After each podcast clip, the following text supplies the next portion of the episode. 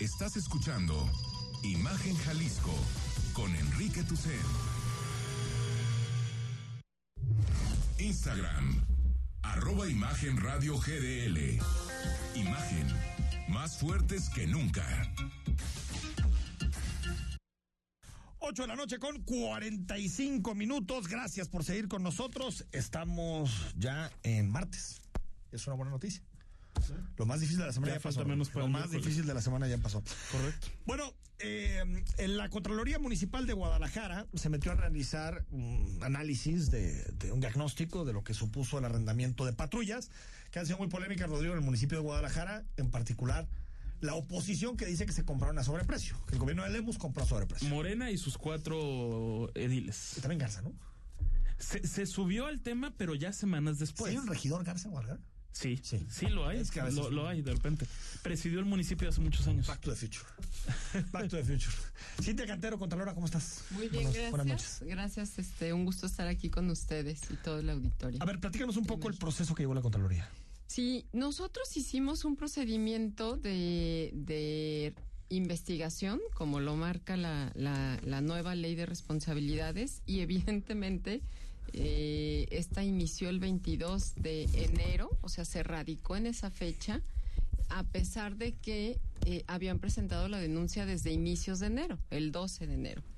Sin embargo, bueno, como ustedes saben, yo me incorporé des- a partir del 18, entonces a finales de enero comienza. Prácticamente en la investigación, pues tenemos que desahogar toda una serie de etapas que tienen que ver con requerir de información de los hechos que se están denunciando.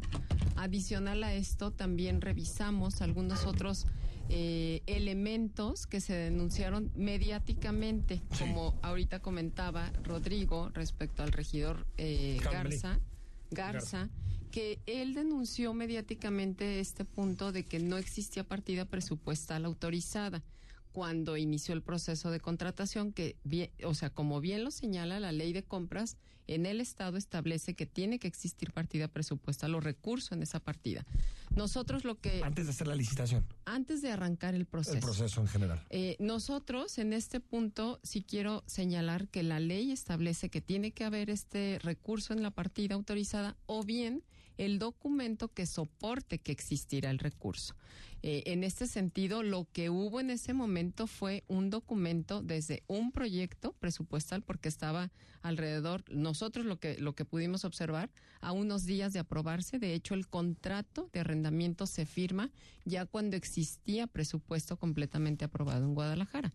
Entonces, antes de que se aprobara el presupuesto existió un documento del tesorero eh, eh, señalando bajo protesta de decir verdad que en el anteproyecto de presupuesto estaba contemplado. Ok. Por lo tanto, esto de se alguna manera está cumple. solventado. Se solventa. Sí, sí. Eh, posteriormente, pues estuvo esta denuncia donde ya se señalaron puntos específicos. Uno de ellos fue el sobreprecio y lo relacionaron o lo vincularon con la adquisición de Zapopan, que se hizo de arrendamiento de patrullas. Al momento en que nosotros revisamos, pues evidentemente se hizo una contratación de arrendamiento de patrullas, pero completamente distintos. Es prácticamente comparar, comparar Peras como con peras con manzanas. manzanas. Eh, el servicio de, de arrendamiento en Zapopan consistió en, en eh, 25 meses, en Guadalajara 30 meses. Estamos hablando también de una diferencia del 2016 en Zapopan, 2021 en Guadalajara. También hay que considerar lo- los incrementos que existieron de diversos componentes, incluyendo ahora Ay, después de la pandemia. ¿no? Sí, y después de la pandemia. Y hay algo muy importante. En Zapopan, eh, no, des- además de contratar el arrendamiento de patrullas, que fue una cantidad menor al de Guadalajara, además de esto, se contrata únicamente un servicio de el seguro de gastos, de el, el seguro, perdón, de los vehículos y el servicio de GPS. Ok. Son los únicos servicios adicionales que se contratan al arrendamiento. En Guadalajara no. En Guadalajara se contrató eh, los seguros vehiculares, se contrató el se, se, se, se contrata el arrendamiento del servi de perdón de del equipo de GPS que en Zapopan ya se contaba con él y lo único que se contrató es el servicio como tal, Sí. pero en Guadalajara no, en Guadalajara es el O sea, equipo no, no son comparables. más el Es servicio. como si vas tú a rentar un coche a la eh, porque vas de vacaciones y te viene con el GPS, te viene con determinados. En Guadalajara se contrata incluso eh, también equip- eh, algunos vehículos blindados, en Zapopan no. No. En ese sentido estamos hablando de que el contrato de Guadalajara es eh, consistió en un 49% el costo en, en el arrendamiento de vehículos y de, de los bienes que se arrendaron.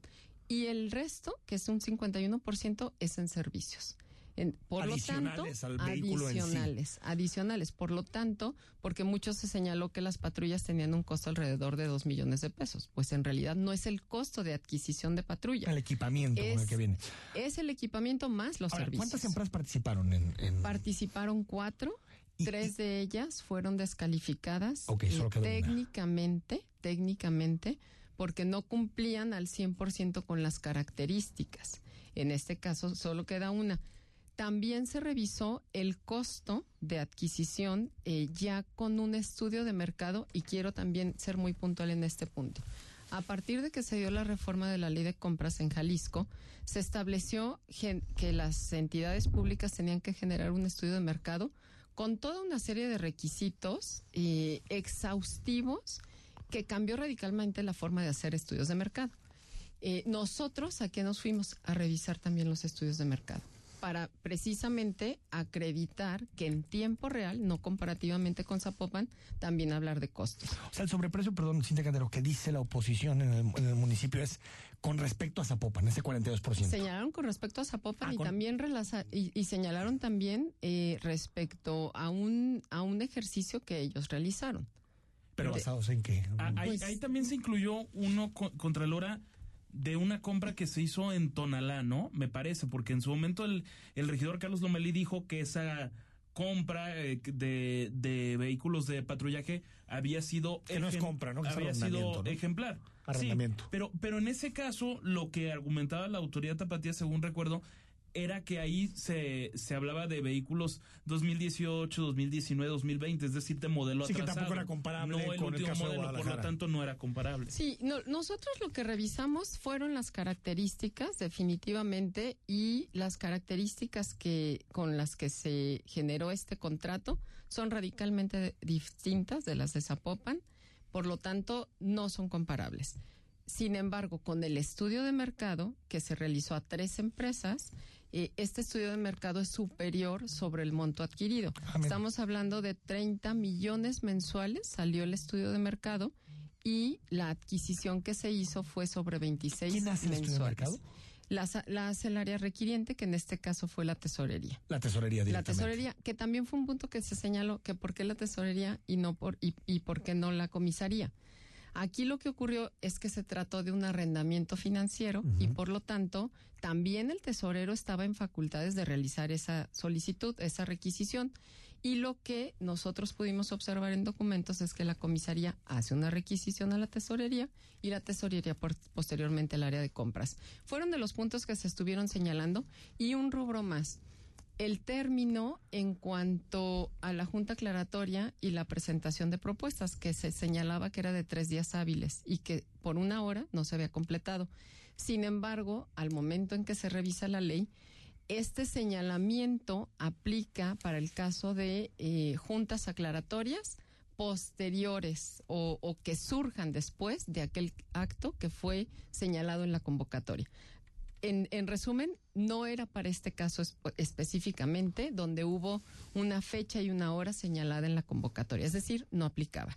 Y bueno, eh, un rubro que también no se mencionó, que nosotros sí detectamos que hubo, hubo una omisión eh, al momento en que en el seno del comité de adquisiciones se informa sobre la, res- la resolución de la, de la sala superior, eh, se les informa a los integrantes, sin embargo, se menciona que hay una ficha técnica o una opinión jurídica del área consultiva contenciosa del ayuntamiento donde eh, se menciona que, que, que, que dice, o sea, que esa opinión eh, establece que puede continuar con el proceso de adjudicación del comité de adquisiciones.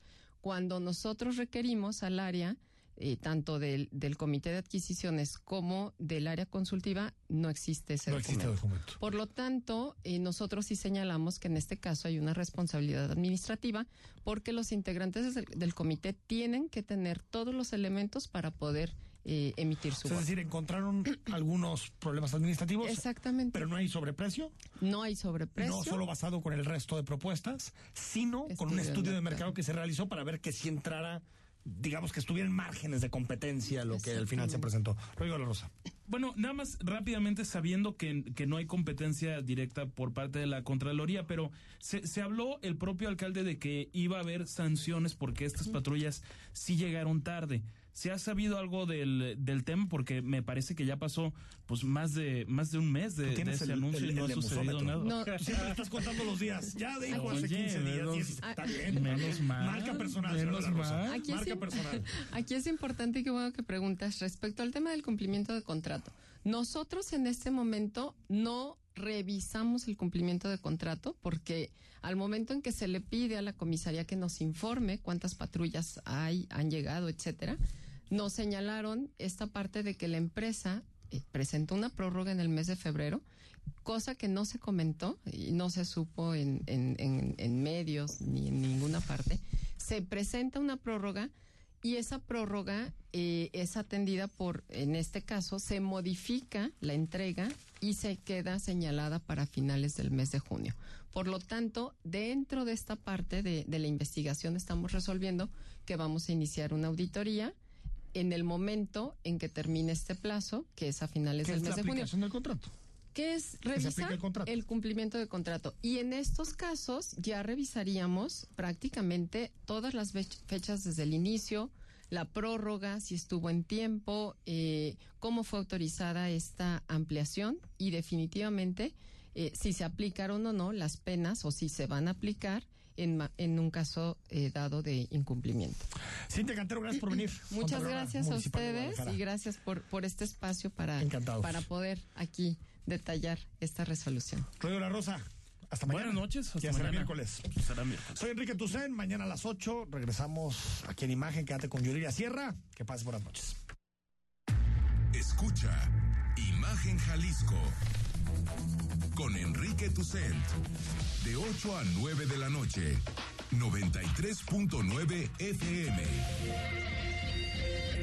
Imagenguadalajara.mx Imagen más fuertes que nunca